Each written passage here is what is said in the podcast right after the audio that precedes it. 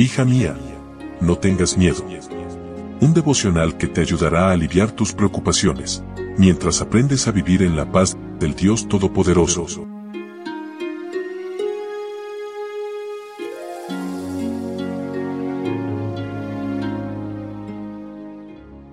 Y hemos llegado al final de nuestra semana laboral. Hoy es viernes 3 de noviembre. Hola, ¿cómo estás? Buen día, buen día. Mi nombre es Anelia. Qué gusto poder saludarte y darte la bienvenida a nuestro devocional para damas. Hoy con el título José de Arimatea.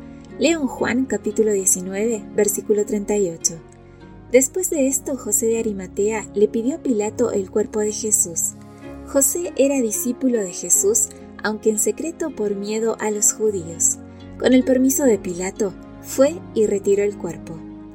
Solo Juan indica que José de Arimatea era un discípulo secreto de Jesús por miedo a los judíos.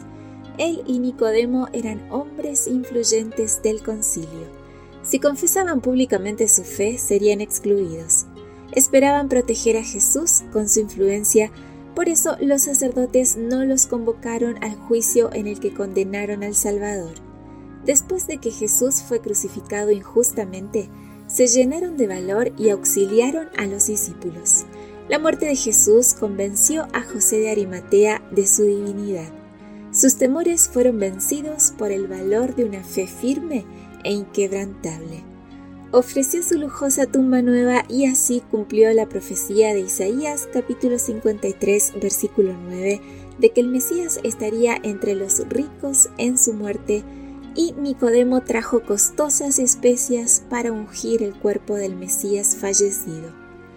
Dios levantará a personas modernas como José y Nicodemo, influyentes miembros del gobierno que harán lo que es justo.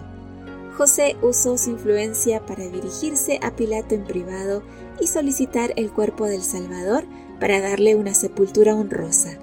Cuando José regresó con la orden oficial del gobernador para que le entregaran el cuerpo, encontró a Nicodemo, quien trajo una costosa mezcla de 50 kilogramos, 110 libras de mirra y óleos como muestra de respeto.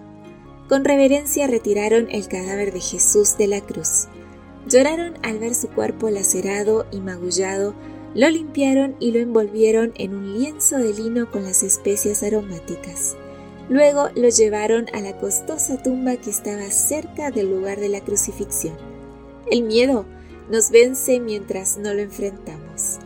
José de Arimatea y Nicodemo vencieron el miedo al Sanedrín judío. Su valor refulge en contraste con la cobardía de los discípulos pues dieron a Jesús una sepultura honrosa. Necesitamos inmovilizar el miedo y hacer lo que otros piensan que no es posible. José de Arimatea tuvo el privilegio de ser registrado en la escritura como el protagonista de un cumplimiento profético gracias a que puso su miedo a un lado y actuó en el momento preciso. Descubrió un nuevo hombre, un gigante interior. Amiga, Piensa en todo lo que lograrás si vences el miedo. Tal vez descubrirás el gran gigante que llevas dentro.